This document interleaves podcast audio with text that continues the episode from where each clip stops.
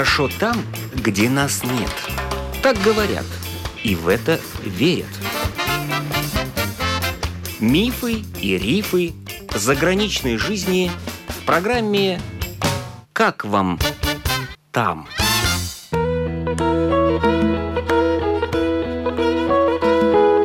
После 50 жизнь только начинается. Это говорю вам я, автор программы Галины Грейдены и героиня сегодняшней программы Людмила. Последние 25 лет она проработала в одной из рижских школ завучем. Затем сделала в жизни крутой вираж. Познакомилась по интернету с норвежцем, вышла за него замуж и вот уже около пяти лет живет в окрестностях Осло. Восемь лет назад встретилась я со своим теперешним мужем. Многие спрашивают, где? По интернету. Потому что я к тому времени почти развелась со своим мужем и хотела быть одна. Решила найти себе друга. Ну и я стала переписываться с разных стран. И говорю своей приятельнице, ой, такой интересный мужчина из Турции. Она мне говорит, ты что, с ума сошла?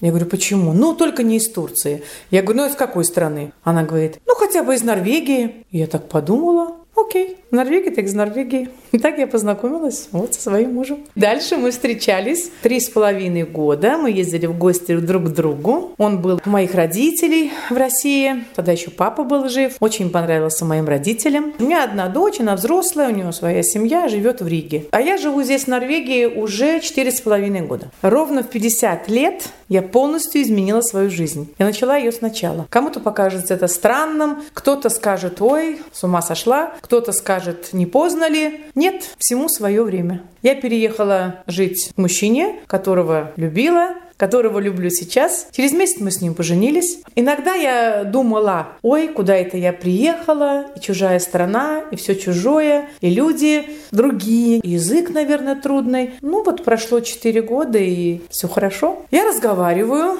лучше, чем я когда-либо разговаривала на латышском языке. Я работаю много, и на работе применяю норвежский язык. И поэтому могу сказать, что если говорить на языке каждый день, то язык приходит. И не так трудно учить новый язык. Поэтому сейчас я могу сказать, ну почему же в Латвии мы не можем научиться говорить по-латышски? Вот здесь без норвежского языка никуда. Если в Латвии в магазине я скажу по-русски, мне ответят по-русски. Здесь никто тебе по-русски не ответит. Ты на каком-то ломаном норвежском пытаешься спрашивать, и тебе отвечают на норвежском. Вы понимаете друг друга? Мне нравится учить этот язык. Сейчас я учусь в университете, изучаю норвежский язык на высший уровень. Здесь тоже есть уровни, здесь тоже есть экзамены. Почему я учу на высший уровень? Во-первых, я хочу знать язык. Во-вторых, я хочу еще поучиться в высшем учебном заведении. Хотя у меня высшее образование, магистр педагогики. Ну, не хочу, чтобы мои мозги засыхали. Переезжать жить в Норвегию нужно, наверное, вот как я, после 50. Потому что эта страна, как многие говорят, скучная, тут нечего делать, трудно найти работу, вот будешь сидеть дома,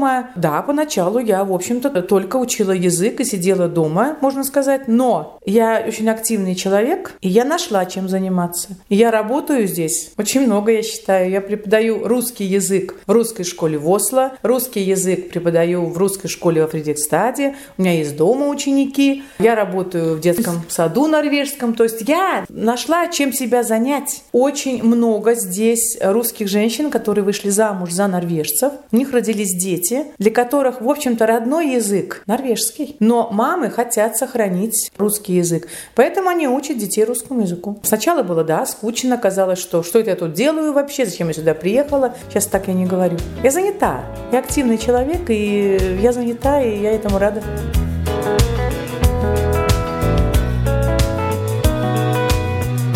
Хороший муж. Он спокойный, он добрый. Здесь никто ни от кого не зависит. Здесь вот такое слово норвежское, если стилинг, то это равноправие. У меня, в принципе, полная свобода всего. Там, хочу я пойти к подруге, да, пожалуйста. Хочу я поехать в Ригу к дочери, да, пожалуйста. Нет вопросов. Вначале мне казалось, что я должна быть очень заботливой женой. Я должна мужу на стол поставить тарелку, налить там суп, поставить стакан, положить ложку, вилку, хлеб. Если мы куда-то ехали, я пыталась собрать ему чемодан. Но оказалось, это не надо. Он мне говорит, а ты что, думаешь, я инвалид? Я сам могу налить суп, я сам могу взять хлеб, я сам могу собрать чемодан. И я теперь так рада. Мы с ним очень много беседуем, разговариваем.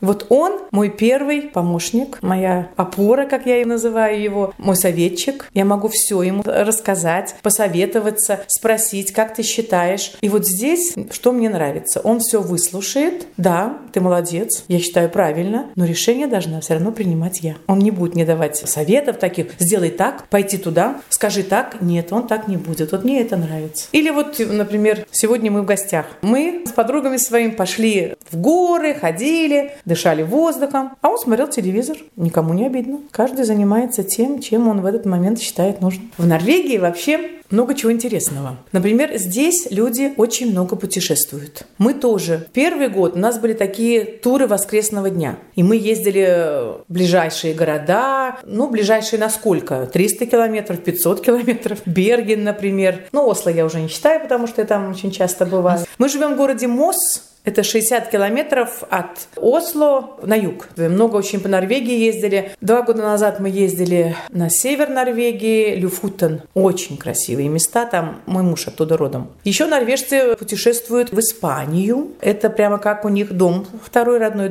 Многие там купили квартиры, особенно пенсионеры, это вообще удивительные люди. Они полгода живут в Испании, когда здесь зима, а когда здесь лето, возвращаются сюда. Мы ездили на Канары, отдыхали уже несколько раз, мы ездили на Мадейру, отдыхали. Ну, мы планируем туры раз в год. Знаете, вот, наверное, я могу сказать, что я встретила свою вторую половинку. Мы дополняем друг друга. Если вот он рассказывает о своей музыке, я говорю, как это здорово, хотела бы послушать. Я ему говорю что-то про свое, он тоже, у него, кстати, интерес есть. Он сюда удовольствием ездит в Россию, например. Он очень любит Латвию, Ригу, Юрмалу. Он был женат, как и я была замужем. Он ни одного слова плохого не сказал о своей жене первой, потому что от нее у него дети. Это очень положительно его характеризует. Мы, теперь уже мы, никого не обсуждаем. У нас есть друзья, есть друзья норвежцы, есть друзья латыши.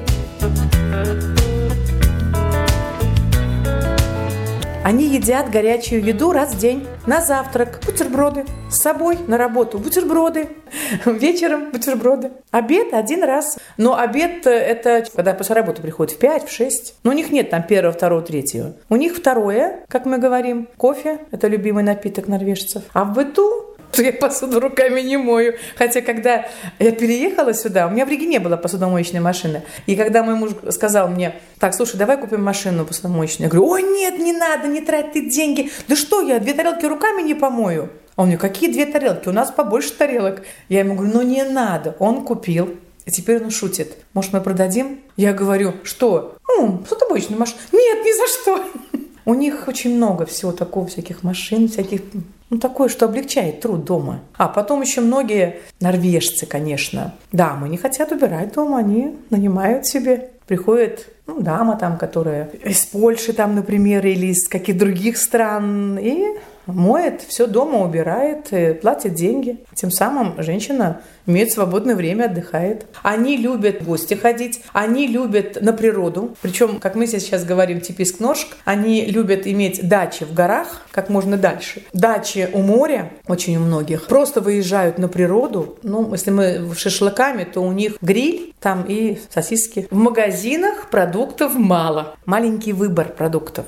Поэтому, когда я еду в Ригу, у меня целый список, что купить. Например, рыбу. Все скажут, что в Норвегии рыбы нету. Есть в Норвегии рыба. Ну, кроме как Лакс, как она по-русски. Но нет, мы не ловим, у нас там нет удочек, у нас там есть, наверное, нет лодки у нас. Меня муж не рыбак. Вот если это молоко, то там трех видов. Если это йогурт, ну, может быть, пять видов. Творога нету. Есть такой коточ, что-то похожее такое на творожок. Сметана очень вкусная здесь. Но все едут отовариваться в Швецию, кто живет недалеко от границы. Потому что там дешевле, раз. Выбор больше, два. Да вы что, это целые вереницы машин едут в Швецию отовариваться, как мы говорим о Хандле.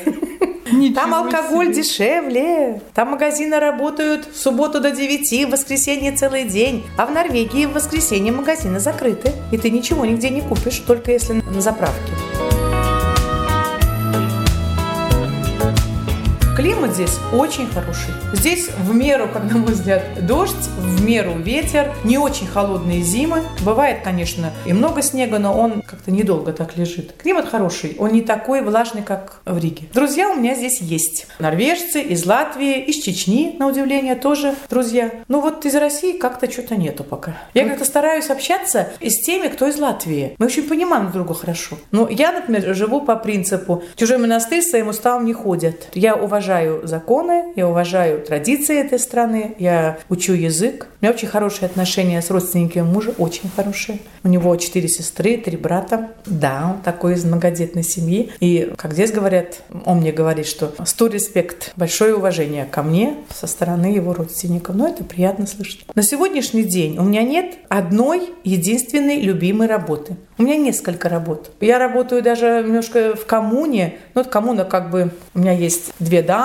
которым я... Ой, по-норвежски это что-то контакта, как бы психологическая помощь. То есть я с ними просто общаюсь. На норвежском языке мы сидим и два часа с ними разговариваем, кофе пьем. Я им как вот помощь психологическая такая. Ну, они одинокие, им нужно это. Такая есть работа. Но все равно я хочу иметь одну работу учителя, как я работала в Риге, но учителя уже в норвежской школе, поэтому я учу язык на высший уровень. Дети здесь решают все. Нельзя ребенка ударить, закричать. Здесь родители. Вот я же в садике вижу это, в школе я работала немножко в норвежской, уже на практике была. Я вижу, как родители очень любят своих детей. Они очень к ним заботливо относятся. Ну, дети разные, как и везде. В Латвии намного выше уровень образования, намного. Ну, например, математика. Они решают примеры в основном. Очень мало решают текстовых задач. Они не знают, что такое анализ задач, там синтез задачи. Литература там в начальной школе у них чтение и норвежский язык тоже очень такие слабые программы, слабые. У нас они очень такие насыщенные. Чуть ли не каждый там урок новое, новое, новое. Здесь нет такого. Нет оценок с первого по седьмой класс. Да? да Никаких. Дети учатся просто, да, ты молодец. Каждый учится в меру своих сил. Написал плохо работу, но ребенок говорит, это вы считаете, что я плохо написала, я считаю, что хорошо.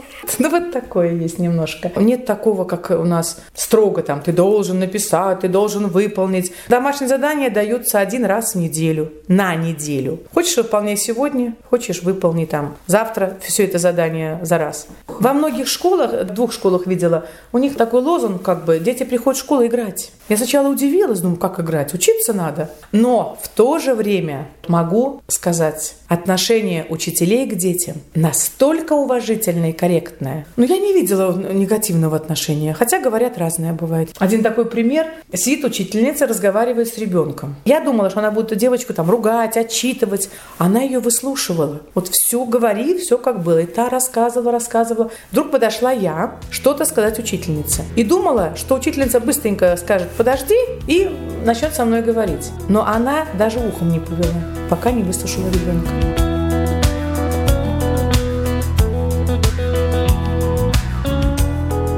Дома мало кто сидит. Мы живем в маленьком городе, 30 тысяч населения всего лишь. У нас есть один маленький театр норвежский. Ему, ну, стыду, не знаю, там ни разу не была. В Осло есть и театры, и театр оперы и балета. Один раз я была в театре оперы и балета, смотрела балет. В театре не была. Поэтому, когда я приезжаю в Ригу, я приезжаю раза четыре в год, я хожу в театры и на концерты.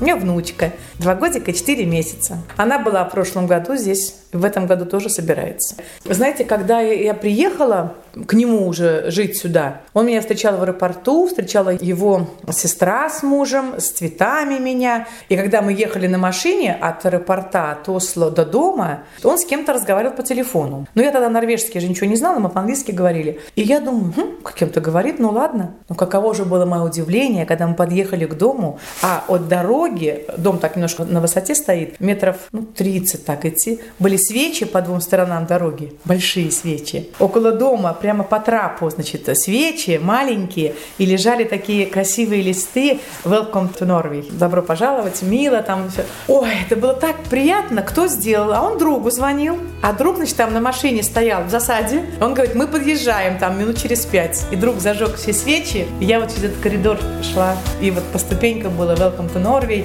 «Мило, добро пожаловать» там на русском языке и так далее. Очень приятно это. Я ему сказала своему мужу, что я, я этот день никогда не забуду.